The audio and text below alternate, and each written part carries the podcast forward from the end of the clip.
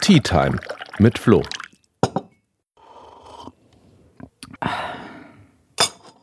Hey ihr Lieben und herzlich willkommen zu einer neuen Tea Time mit Flo. Heute geht es um ein Thema, das mir super wichtig ist, nämlich die Frage, wie sich Feminismus und Diversität in Europa entwickeln. Und ich habe mir den Gast dazu eingeladen, der perfekt, die perfekt dazu was sagen kann. Und das ist einfach Terry Reinke ähm, aus dem Europäischen Parlament, Spezialistin für Feminismus und Diversität. Äh, immer kampfesbereit. Ich trinke heute übrigens einen Earl Grey Terry. Ich weiß nicht, was hast du in der Tasse? Ich bin Kaffeetrinkerin, deswegen trinke ich einen Kaffee leider schwarz heute, weil wir keine Milch mehr hatten im Büro. Wunderbar, aber Kaffeetrinkerinnen sind bei mir auch herzlich willkommen. Diversität und so, ne? Genau, ja, ist also nicht nur ein Motto in der Politik, sondern auch im Podcast und beim Teetrinken. Jetzt haben wir ja ähm, am 8. März immer den Weltfrauentag oder ich sag fast lieber Frauenkampftag, weil es ist ja ein Tag, bei dem geht's wirklich um gesellschaftliche Kämpfe und angefangen hat das Ganze mit dem Frauenwahlrecht. Das war ja vor allem mal Auslöser dieser internationalen Tage. Jetzt haben wir es seit über 100 Jahren in Deutschland und man sieht eigentlich immer noch zu wenig. Also wenn ich bei uns in Bayern in den Landtag schaue, ja, und schaue so in die Reihen im Plenum, dann sehe ich da vor allem drei Viertel Männer. Ja, und dass da nicht 100% Männer sitzen, das liegt vor allem daran, dass wir Grüne und dass die SPD äh, da wenigstens mit 50% Frauen vertreten sind. Aber äh, wenn ich Richtung FDP oder AfD gucke, äh, die haben nicht mal 10% Frauen in den eigenen Reihen. Und, und auch im Bundestag sieht's ja nicht viel besser aus, da sind wir bei 30%. Das war auch schon mal höher. Also es ist gar nicht so, dass sich das unbedingt immer weiter nach oben entwickelt. Mhm. Wie fühlt sich das bei euch im EP so an? Also wir haben mittlerweile ähm, eine etwas bessere Quote. Äh, wir sind immer noch weit von 50-50 oder irgendwas in dem Bereich entfernt, aber wir sind ähm, bei einem guten Drittel, also knapp 40 Prozent jetzt an ähm, Frauen hier im Europäischen Parlament. Ähm, das liegt aber genau wie bei euch auch hauptsächlich an den Parteien äh, links der Mitte und sehr viel weniger an den äh, rechten Parteien. Ähm, und Trotzdem ist es eben auch immer noch nicht genug. Und wir merken das auch, ähm, dass sozusagen im Parlament es sich in eine richtige Richtung entwickelt hat. Aber je mehr du in so Hierarchiestrukturen gehst, also zum Beispiel bei den Fraktionsvorsitzenden, bei den Fraktionsvorständen, bei dem Präsidium des Parlaments, da ist eben der Männeranteil wird immer größer. Und das zeigt eben auch nochmal, äh, wie viel Arbeit da noch vor uns liegt, eben den Frauenanteil in den Parlamenten, aber dann auch wirklich in den Entscheidungsgremien in den Parlamenten zu erhöhen. Ja, ich glaube, das ist nochmal ganz wichtig, weil es, es reicht ja scheinbar nicht, dass man nur wählen kann, ja, oder prinzipiell gewählt werden kann, sondern wir wissen ja in den Parteien, das sind natürlich extrem hierarchische Strukturen in vielen Parteien, die überhaupt dazu führen, dass eine Person die Chance bekommt, aufgestellt zu werden. Ja, also wir haben ganz viele Gatekeeper und die sind halt immer noch oft Männer, die äh, am Ende darüber entscheiden, wer wohin kommt oder eben nicht wohin kommt.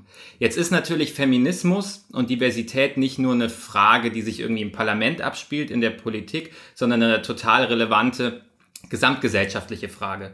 Und ich glaube, wir haben es eben schon gesehen, ne? der, der Frauenanteil im Bundestag ist auch wieder gesunken.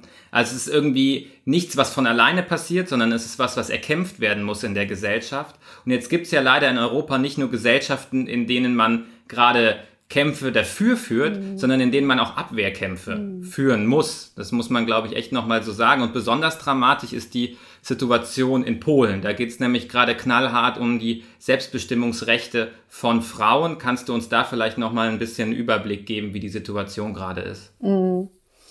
Also ich glaube, diesen grundsätzlichen Trend, den nehmen wir vielleicht in der dramatischsten äh, Ausgestaltung in Polen wahr, aber ich würde sagen, dass es auch darüber hinaus in anderen äh, Mitgliedsländern da durchaus diesen Backlash gibt oder dass irgendwie, selbst wenn es jetzt noch nicht direkt im Zentrum der Macht angekommen ist, sehr viel autoritärere antifeministische Diskurse gibt, ähm, als vielleicht noch vor ein paar Jahren, inklusive eben auch Deutschland mit der AfD, die jetzt im Bundestag und, und Landtagen sitzt. Ähm, aber in Polen ist es genau wie du sagst, eben besonders extrem. Und ähm, das, nachdem sowieso schon ähm, das Thema Frauenrechte in den letzten Jahren ähm, eigentlich immer weiter zurückgedrängt worden ist oder ähm, äh, Frauen eben immer weiter in ihren Rechten eingeschränkt worden äh, sind, hat das jetzt nochmal so ein ja, traurigen Höhepunkt irgendwie erreicht ähm, durch dieses äh, Urteil des sogenannten Verfassungsgerichts. Es ist eben ein nicht verfassungsmäßig eingesetztes Verfassungsgericht gerade ähm, in Polen äh, leider, die, die ja, Recht sprechen, in Anführungsstrichen, und die eben ähm, das sowieso schon sehr restriktive Abtreibungsrecht in Polen nochmal weiter eingeschränkt haben. Und ähm, das ist jetzt die Situation, in der es eigentlich eine de facto, ein de facto Verbot von äh, Schwangerschaftsabbrüchen in Polen gibt. Ähm, und das sind, glaube ich, ähm, wahnsinnig gruselige Entwicklungen, die wir da sehen. Ähm, ich muss immer denken an äh, Handmaid's Tale, also dieses Buch von Margaret Atwood äh, und Gilead, wo eben äh, nach Jahren der Emanzipation und der, der Gleichberechtigung dann Männer sozusagen wieder die Kontrolle über Frauenkörper zurückerlangen und ähm, so eine ähnliche oder vergleichbare gruselige Entwicklung gibt es eben in Teilen jetzt auch in Polen. Ähm, und da ist es super wichtig, dass wir, glaube ich, auch grenzüberschreitend Solidarität zeigen mit den Menschen in Polen, die sich dem entgegenstellen, weil, und das finde ich, muss man immer auf der anderen Seite sagen, es gibt diese diesen Autori diese autoritäre Welle äh, und diese Gesetzesentwürfe, die eben Frauenrechte, äh, reproduktive Rechte, sexuelle Selbstbestimmung weiter einschränken sollen. Es gibt aber andererseits auch diese wahnsinnig große feministische Mobilisierung, wirklich hunderttausende Menschen, die da auf die Straße gehen, was es wahrscheinlich vor 10, 15 Jahren in dieser Form nicht so gegeben hätte. Ja, also das glaube ich auch, neben all den schlechten Nachrichten, die kommen, immer wieder das zu sehen und das auch gerade zu unterstützen, ähm, weil diese Gegenwehr zeigt eben auch, dass ähm, die Polinnen und Polen sich da nicht kampflos äh, dem einfach äh, ergeben sozusagen, sondern äh, sich dem entgegenstellen. Und das gibt mir dann wiederum wahnsinnig viel Hoffnung, dass wir das eben auch wieder umdrehen können.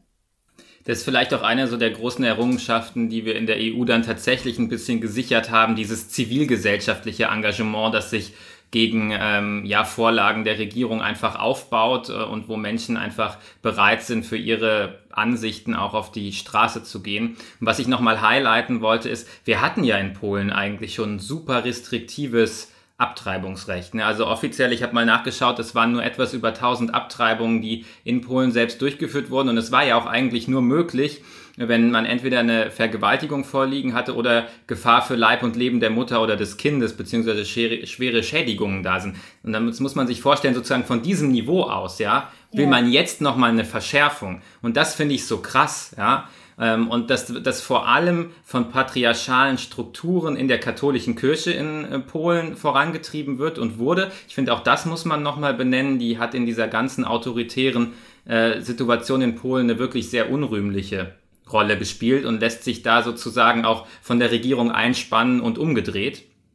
Also dass in, in, in der Situation tatsächlich das nochmal so vorangetrieben worden ist und jetzt eben mit dem Verfassungsgerichtsurteil, äh, dass da ja nochmal den Keil in die Gesellschaft letztlich reingetrieben hat. Und äh, ja, es ist mehr als bemer bemerkenswert, dass die Vorsitzende des Verfassungsgerichts ja auch die Frau vom äh, PIS-Botschafter in Berlin ist. Also da sind viele, viele schwierige demokratische Fragen äh, in Polen irgendwie immer noch nicht so wirklich gelöst. Aber ich bin froh, dass da die EU zumindest auf der Ebene mit Vertragsverletzungsverfahren bei den Gerichten arbeitet, um auch ein Zeichen zu setzen.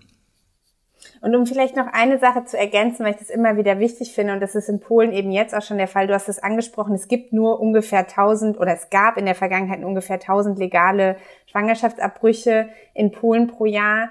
Ähm, das heißt aber definitiv nicht, dass es keine Schwangerschaftsabbrüche gab. Ja, es gibt die eben trotzdem, aber die sind dann illegal und eben nicht sicher.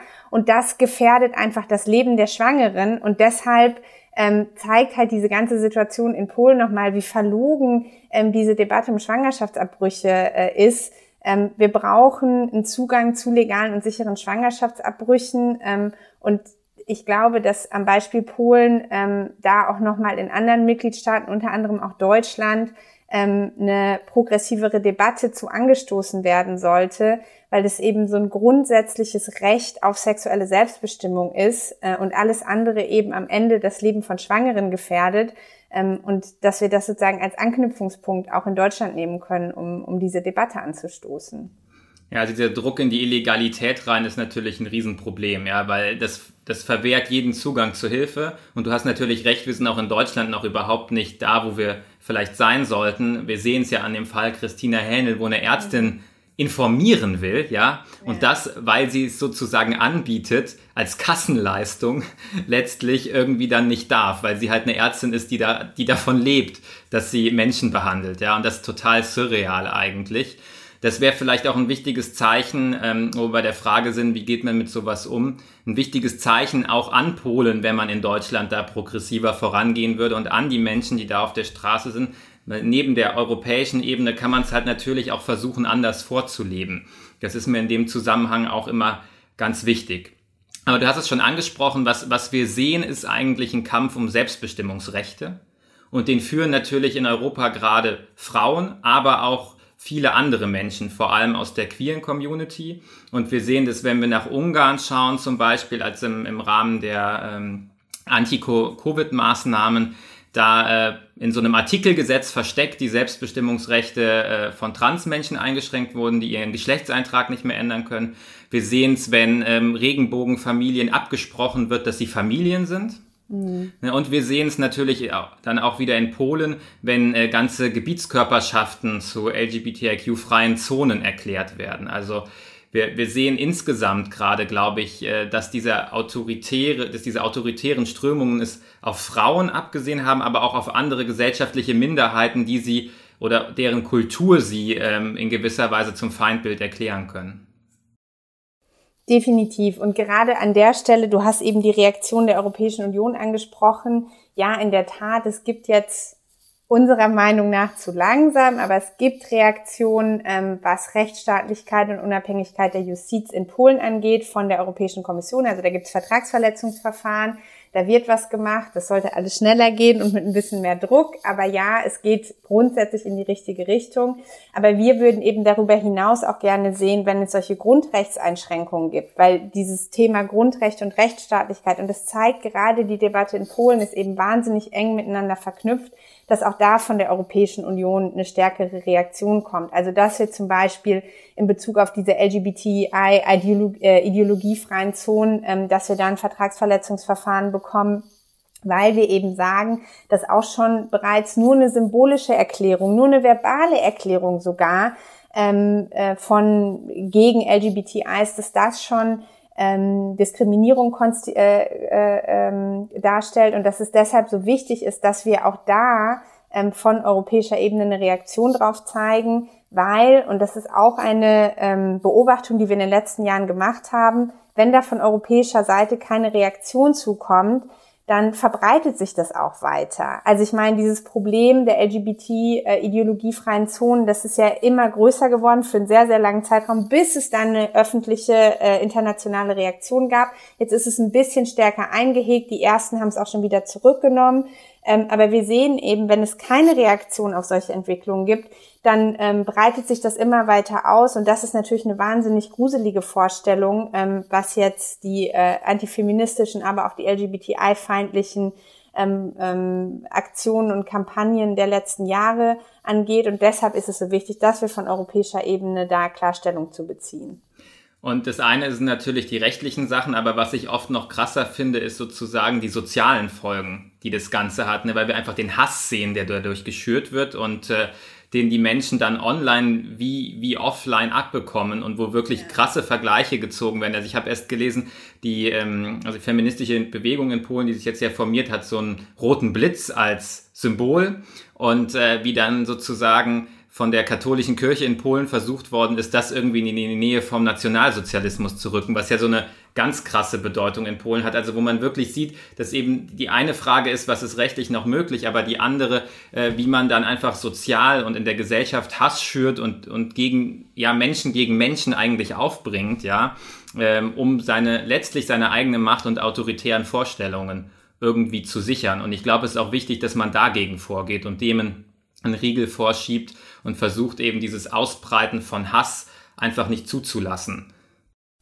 Absolut. Und ich glaube, dieses Narrativ, also ganz oft auch, man sieht eben ein Hakenkreuz, dann Hammer und Sichel, also sozusagen äh, totalitäre Symbole und daneben dann den Regenbogen, was natürlich ein absolut, also so weit hergeholt bananige und völlig absurde Darstellung ist. Nichtsdestotrotz wird das eben immer wieder und zum Teil auch durch staatliche Medien ähm, den Leuten präsentiert, dieses absolute Schreckgespenst, die LGBTIs wollen euch eure Familien wegnehmen, die wollen die Gesellschaft kaputt machen, Homosexualität wird ganz, ganz häufig mit Pädophilie gleichgesetzt. Und solche Narrative, da muss man einfach sagen, das ist nicht nur äh, falsch informiert, das ist sehr bewusst eine Hasskampagne gegen LGBTIs ähm, und dem müssen wir uns entgegenstellen, weil das eben am Ende, wie du sagst, ähm, auch in der Realität einfach zu, zu Gewalt und zu Hass führt. Ja, also man muss sich nur anschauen, ähm, eine große LGBTI-Organisation in Polen, die Kampagne gegen Homophobie,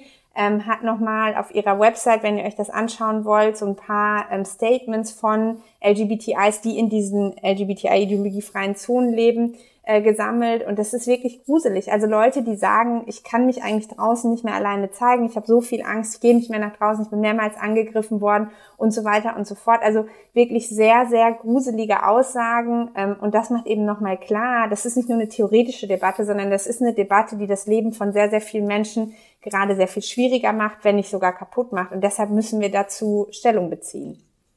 Genau, reden wir noch ein bisschen darüber, was wir tun können, um auch eine positive Perspektive aufzumachen.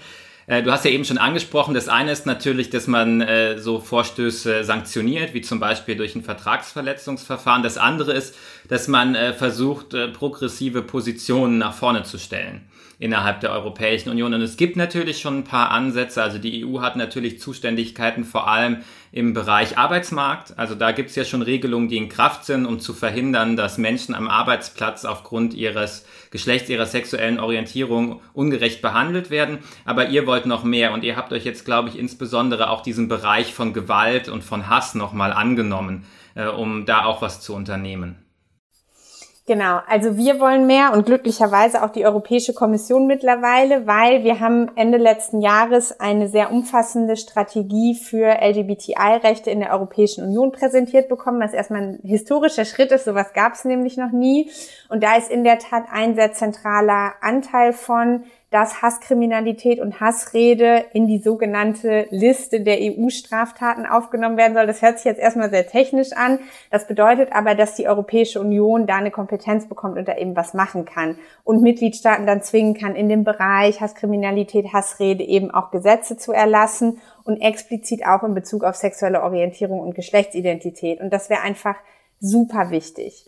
Und daneben wollen wir, und das mittlerweile auch schon seit vielen Jahren, ähm, dass die Europäische Union endlich eine Richtlinie gegen geschlechtsbasierte Gewalt ähm, äh, verabschiedet, weil wir eben sagen, der erste Schritt, der Beitritt ähm, und die Ratifizierung der Istanbul-Konvention ist super wichtig, aber wir wollen das wirklich zu einklagbarem EU-Recht machen. Wir sehen eben, dass es immer noch ein massives Problem mit geschlechtsbasierter Gewalt gibt. Und da muss die Europäische Union aktiv werden. Mit der neuen Kommission haben wir jetzt auch wieder Hoffnung geschöpft, dass es da vorangehen kann. Ähm, aber auch da, es kommt immer darauf an, wie viel ähm, Druck wir von der Straße bekommen, wie sehr das in den Medien, in der Öffentlichkeit diskutiert wird. Wir machen jetzt nochmal eine große Kampagne zu dem Thema. Also wenn ihr das unterstützen wollt, ähm, dann immer super gerne. Und wenn ich das noch ganz kurz erwähnen darf, das ist zwar weniger legislativ, aber trotzdem, glaube ich, symbolisch ähm, ein super wichtiger Schritt, ähm, den wir gehen wollen, gerade auch um das Thema LGBTI-Rechte nochmal zu pushen innerhalb der EU, ähm, dass es eben trotz dieses Backlashs äh, weiter nach vorne geht. Wir wollen als Europäisches Parlament die EU zu einer sogenannten LGBTIQ äh, Zone erklären, also so ein bisschen als Gegenmodell ähm, zu diesen LGBTI-ideologiefreien Zonen und da sagen, ähm, dass wir eben natürlich wissen, dass es noch nicht eine Realität ist, dass alle Queers in Europa frei und gleichberechtigt leben können, aber dass das unser Anspruch sein sollte, weil eigentlich Diskriminierung eben auch heute schon verboten ist. Ähm, und wir hoffen damit nochmal den Gesprächsfaden aufzunehmen, natürlich mit der Community äh, in der Europäischen Union, aber auch mit äh, Regierungen, mit ähm, auf allen Ebenen aktiven PolitikerInnen in dem Bereich, um zu sagen, was können wir eigentlich tun, um die Lebensrealität von LGBTIs äh, in Europa besser zu machen. Und ähm, da seid ihr natürlich gerne auch äh, aufgefordert, mitzumachen und ähm, Input zu geben, an den Aktionen, die wir planen, teilzunehmen. Weil wenn wir das in der Aufmerksamkeit haben und Sichtbarkeit um das Thema schaffen, dann ist es immer einfacher, auch konkrete politische Forderungen nach vorne zu bringen. Da sind wir natürlich äh, auch in Bayern gerne an Bord äh, bei der ganzen Aktion. Da freue ich mich schon drauf. Ähm, und wir werden auch versuchen, als Landtag können wir natürlich nicht die ähm, anderen Mitgliedstaaten zu irgendwas anhalten, aber wir können ein Forum bieten und eine Bühne bieten. Das ist mir auch immer wichtig, ähm, Aktivistinnen auch mal einzuladen, sie mal erzählen zu lassen, ihnen die Möglichkeit geben zu zeigen, was an anderer Stelle in Europa passiert und auch zumindest bilateral Druck zu machen, äh, weil wir auch wissen, dass man zum Beispiel gerade mit Orban viel zu lange gekuschelt hat äh, in Bayern, ja, und kräftig Wirtschaftsförderung betrieben hat, während man bei den Grundrechten gleichzeitig einfach weggeschaut hat. Und äh, was ähnliches gilt eigentlich für Polen auch. Das heißt, dass man auch klar macht, wer äh, die Grundrechte äh, schleift und, und wer die Selbstbestimmungsrechte der Menschen angreift, äh, mit dem kann man halt auch keine Geschäfte machen. Und ich glaube, das ist auch nochmal eine ganz wichtige Botschaft, die wir senden müssen, um da einen Druck zu bekommen für einen Wandel und ähm, damit sich im positiven Sinne was ändert. Liebe Terry, es war wunderbar, dass du heute dabei warst äh, bei meiner Tea Time.